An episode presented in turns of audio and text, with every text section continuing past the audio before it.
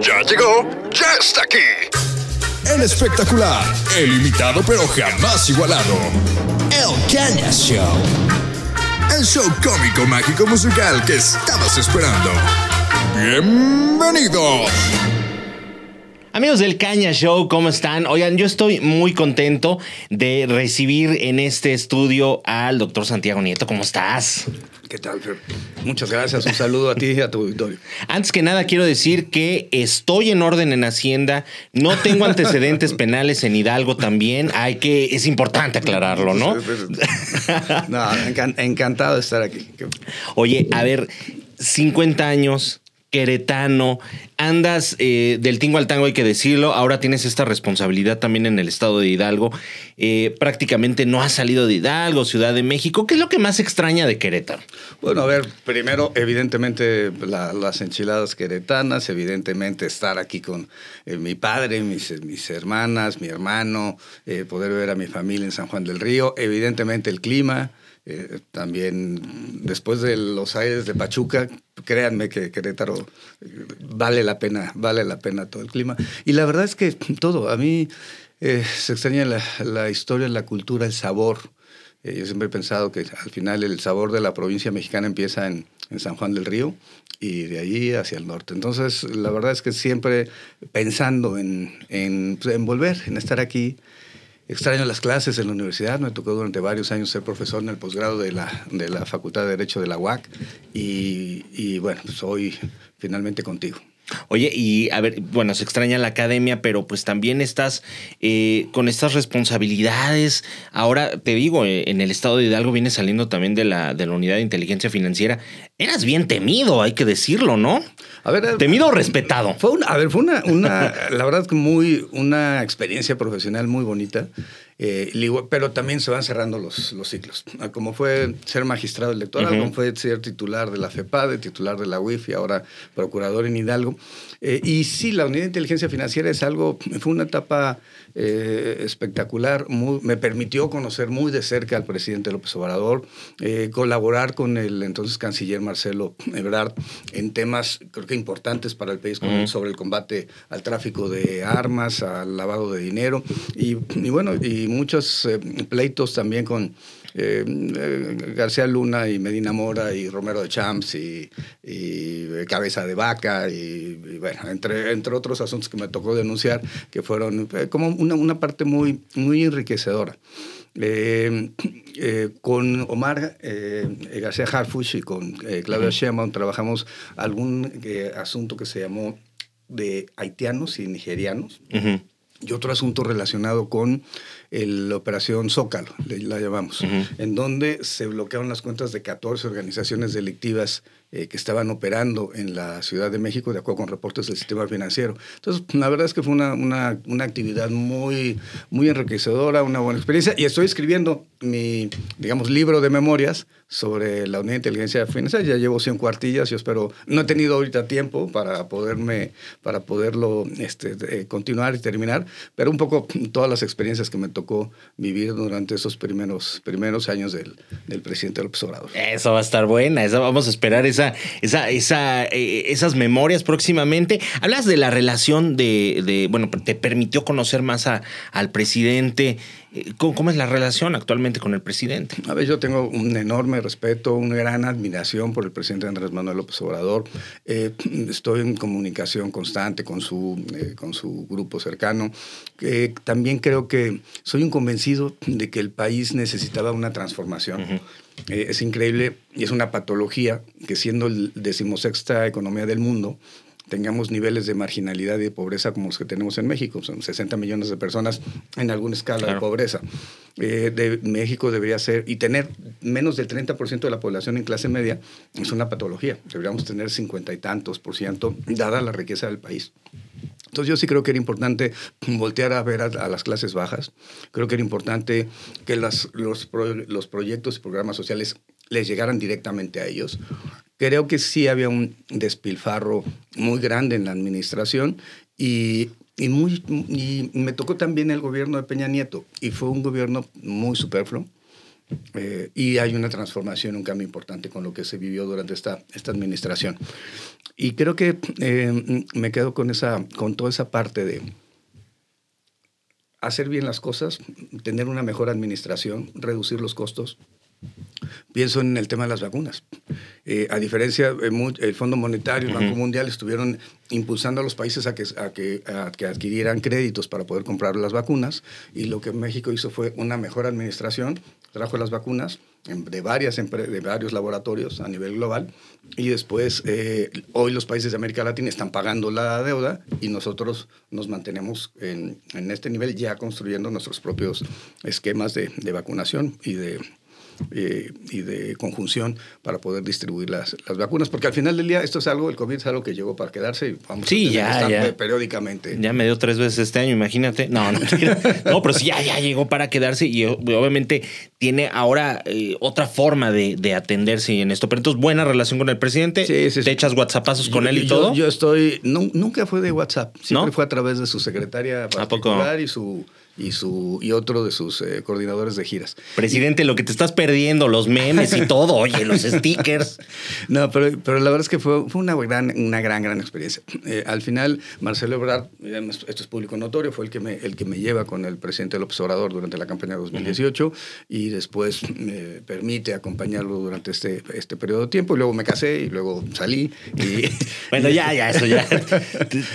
pero bueno, estuvo bueno. Pero bueno, las risas no faltaron, ¿verdad? Exactamente, exactamente. Eso fue, la verdad es que fue es una gran experiencia. Ya me tocó en, FEPADE, cuando me dieron las gracias de participar en FEPADE, en el gobierno de Peña Nieto, ya me tocó hacer un libro de memoria sobre aquella aquella época, la verdad, para agradecerle a todas las personas que habían colaborado conmigo y para pues, un poco recordar estos asuntos emblemáticos. Y hoy estoy haciendo lo mismo también, y también en Hidalgo, también en Hidalgo, pero nos han tocado cosas interesantes como lo de la estafa siniestra, eh, asuntos de eh, personas que eh, delincuentes seriales.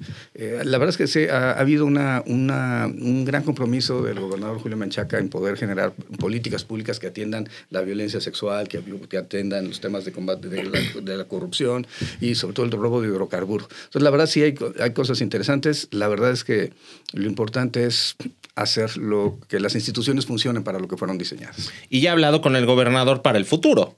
sí, sí, sí. A ver, yo estoy, eh, yo estoy pensando, sí, a ver, creo que a mí el, eh, la parte de justicia es una parte que me ha tocado eh, vivir, pero también pienso que hay muchas cosas que se pueden ir construyendo desde los ámbitos del poder legislativo y, de otros espacios. No me puedo decir elecciones ni cargos porque entonces estaría violando la normatividad electoral eh, y además eso me ocasionaría problemas familiares, personales, además de la autoridad.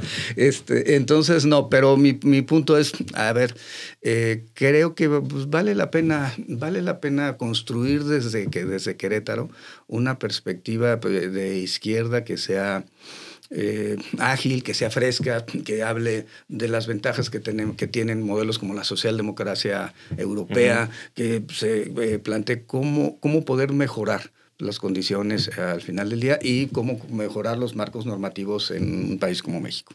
Eh, eso está interesante, pero bueno, ya sabe. A ver, tenemos que hablar del futuro sí o sí, siendo muy cuidadosos, evidentemente, pero sí hay intenciones de, de participar en ciertas cuestiones. Sí, eh, eh, a ver, evidentemente sí, evidentemente sí. en este momento, bueno, ya ha habido un planteamiento de unidad por parte de los actores políticos de, de Morena. hoy estuve dan, ya en en, un recorrido en, la delegación de Felipe Carrillo Puerto. Eh, vengo eh, de tener una reunión con un grupo de activistas de, izquierda de toda la vida que han estado pues, muy interesados en poder, en poder participar en este, en este proceso. Y eh, la verdad es que, perdón, yo veo la veo que eh, eh, el, presidente en este momento tiene niveles de popularidad de más del 66, 68% de la población. Eso les ayuda a ustedes que pretenden participar. exactamente, y Querétaro durante mucho tiempo fue un estado donde el, presidente tenía una muy baja aceptación.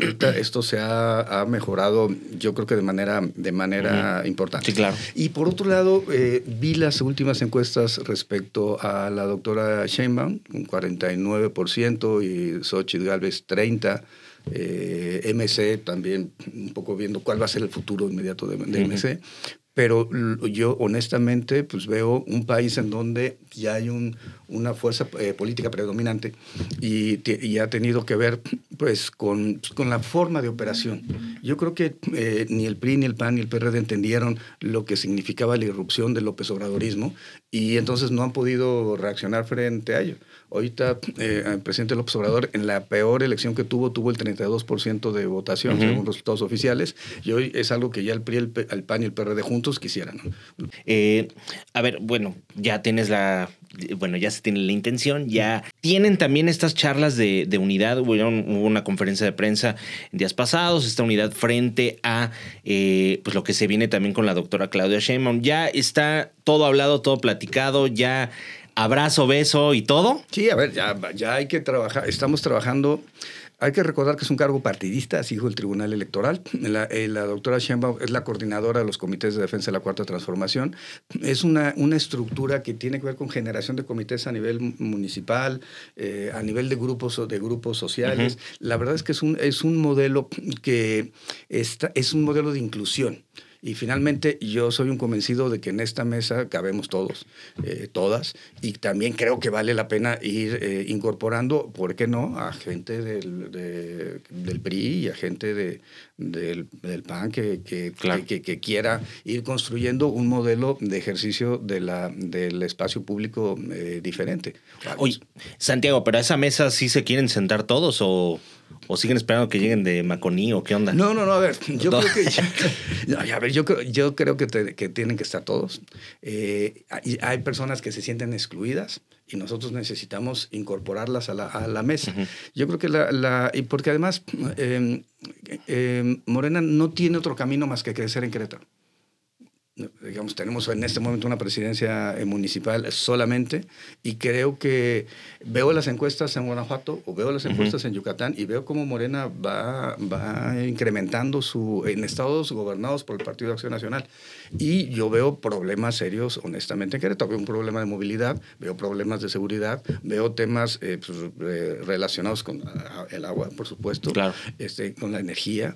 Y a ver, creo que hay que atender hacerlos y no, eh, a ver, veo un tema de, subdesarrollo en varias regiones en el semidesierto, por ejemplo, en, las, en los municipios que tenemos población indígena. Eh, vemos, yo veo un tema de desperdicio de las capacidades turísticas que pudiera tener la, Sierra Gorda. Entonces, a ver, hay que, eh, y a mí, por supuesto, como sanjuanense, pues me preocupa mucho la, la seguridad en mi, en mi municipio, porque lo que tenemos son un ducto muy claro de Tula Salamanca, que es donde lo que ha generado la, el, el fortalecimiento de huachicoleros en Guanajuato, en Hidalgo, en Querétaro. Y particularmente Guanajuato, pues hay que ver cómo se fue perdiendo la calidad de vida de un estado que era pues, uno de los motores centrales de la economía nacional hace unos años y que hoy en día pues, realmente pues, es un, un, estado donde se presentan el mayor número de homicidios a nivel nacional, que, perdón, es gobernado por, por el PAN y es su responsabilidad desde hace pues, varias décadas. Sí, totalmente. Y, aciertos, por ejemplo, aquí que veas, que digas tú, ah, bueno, esto sí es una. Ya vemos estas áreas de oportunidad, pero algún acierto. A ver, yo veo que hay un desarrollo económico importante en ciertas regiones. Veo el crecimiento del Marqués, el crecimiento de Colón, me parece como un espacio important, importante, pero también creo que eh, eh, hay que y eh, hay que plantear un desarrollo de los grupos sociales eh, menos favorecidos y sobre todo de establecer mejores tasas de crecimiento para las, clases, las clases medias.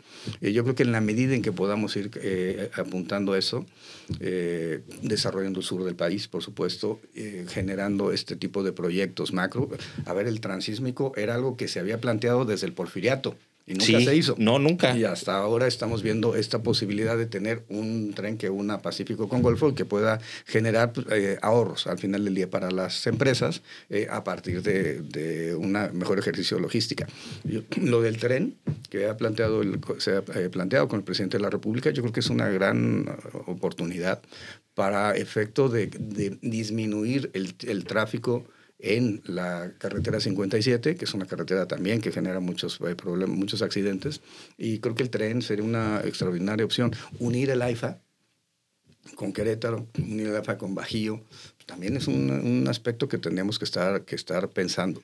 Eh, al final, yo creo que la, la, eh, lo, lo, importante es eh, que la izquierda en México, desde Lázaro Cárdenas, pues no había tenido en realidad el ejercicio gubernamental y ha planteado que es posible hacer las cosas de una manera diferenciada y generar estos niveles de aceptación. Perdón, Calderón nunca tuvo estos niveles de aceptación, tampoco los tuvo Enrique Peña Nieto. Eh, bueno, Peña Nieto, pues la cabeza le servía para peinarse, pero, pero, pero, pero, el punto era, era, a ver, el punto es eh, ¿qué, ¿qué, se puede hacer diferente. Y yo creo que en el combate a la corrupción ha habido, una, ha habido mejoras importantes. Ahorita en Hidalgo pues tenemos la, yo eh, plantearía así, es el, eh, el maxi proceso más importante de combate a la corrupción hoy en la República Mexicana, es la estafa siniestra en Hidalgo, con más de 18 personas con órdenes de aprehensión eh, relacionadas con, la, con el desvío de 2 mil millones de pesos. A ver, 2 mil millones de pesos, o sea, no es, no, es, es una lana. No es cualquier cosa. O sea, es una, es una muy buena lana. A ver, yo te pregunto, Santiago, este... Bueno, el 5 de febrero te, están, ¿qué? 8 mil millones hasta ahorita, ¿no? De, de, gasto, de gasto. A ver, yo creo que hay una pues, afectación y yo sí veo un malestar en muchas personas cada vez que estoy caminando las calles de Querétaro sobre este tema, en clases medias, en clases eh, bajas y pues, en toda la sociedad. Bueno, pues vamos a, vamos a esperar ahí. Ahora sí que vamos a esperar los tiempos y las formas ahí, como, como nos dicen. Yo te pregunto, Santiago, viéndolo desde afuera, ¿verdad? ¿Qué podría hacerse desde el Senado para mejorar, por ejemplo, la suerte también de, de Querétaro o qué se podría hacer desde el Senado? Es una pregunta hacia el aire, ¿verdad? Porque ahorita se me ocurrió. Pero, ¿qué se podría hacer? A ver, yo creo que hay que, hay que estar, eh, hay que revisar muchas cuestiones de nuestro marco normativo. Tenemos, por ejemplo, resoluciones de la Corte Interamericana de Derechos Humanos que se van a tener que, que aplicar para mejorar la, la expectativa. Eh, que tenemos asuntos en materia de transparencia, que es importante ir, a, ir, avanzando. He visto como que es eh, transparencia, acceso a la, a la información. Creo que reformas en materia de fiscalización, reformas antilavado.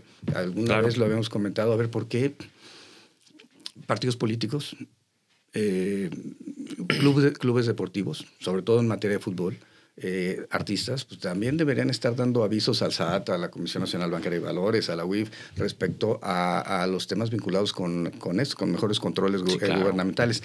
Un tema en, en, combate a la corrupción, beneficiario final. A ver, me, to, me tocó alguna vez, y lo, a veces lo pongo como ejemplo, un caso en, eh, de un vendedor, de un despachador de una gasolinera y un vendedor de seguros. Ninguno con pasaporte. Constituyen una empresa en Poza Rica, Veracruz, abren una cuenta en Panamá y reciben un millón de dólares de una transferencia de Brasil a Panamá.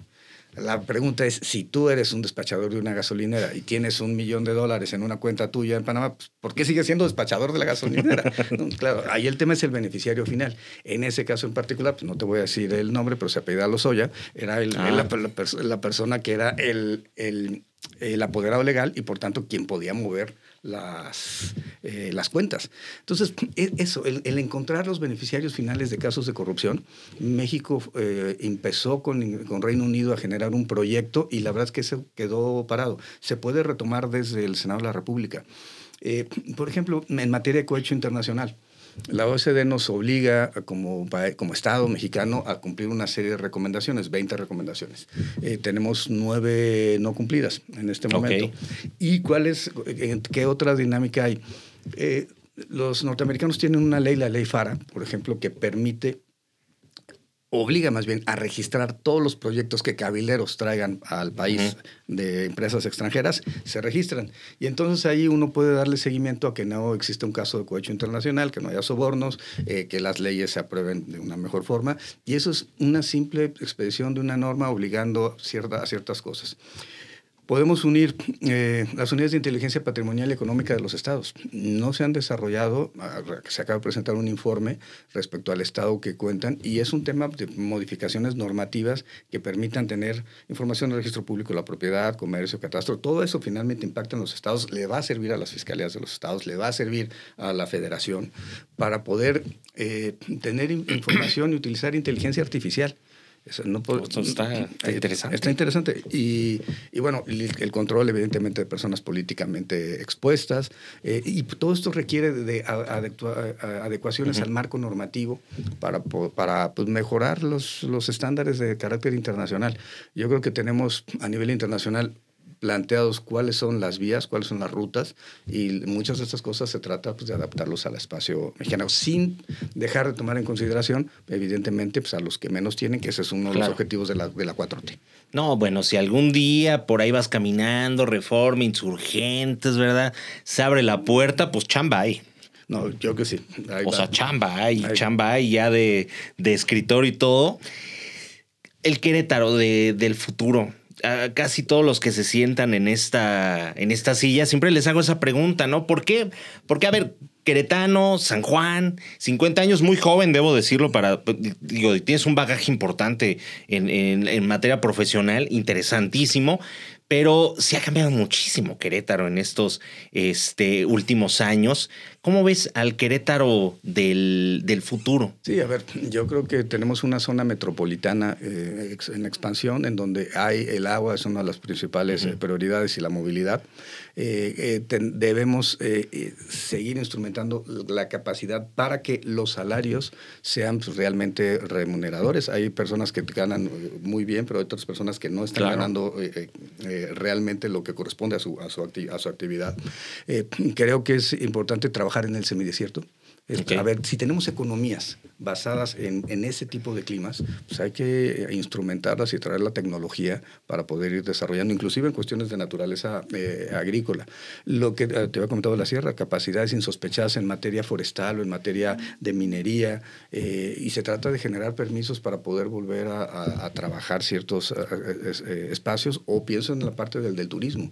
Necesitas claro, modificar la, la, forma de llegar a la sierra para poder este, explotarlo desde una mejor perspectiva.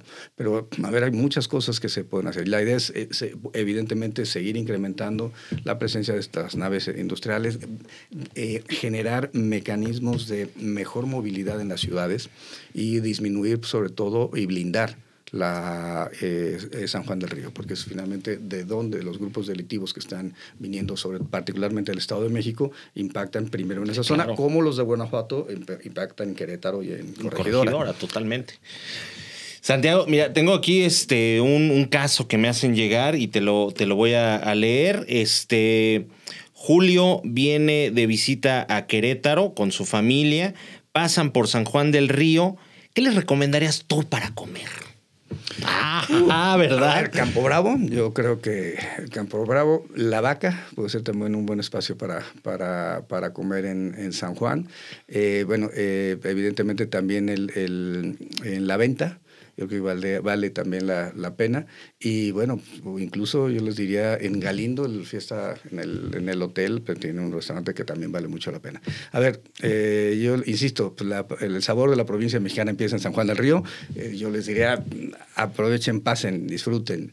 Es la entrada a la, al, Bajío y es una, un espacio donde van a encontrar personas cálidas, donde van a encontrar un, buena comida y donde pues, lo importante es, eh, pues, sobre todo, disfrutar, disfrutar nuestro, nuestro estado, disfrutar nuestro país, eh, en todos los espacios. Tequisquiapan es maravilloso, la Sierra es maravillosa, Querétaro es una gran ciudad.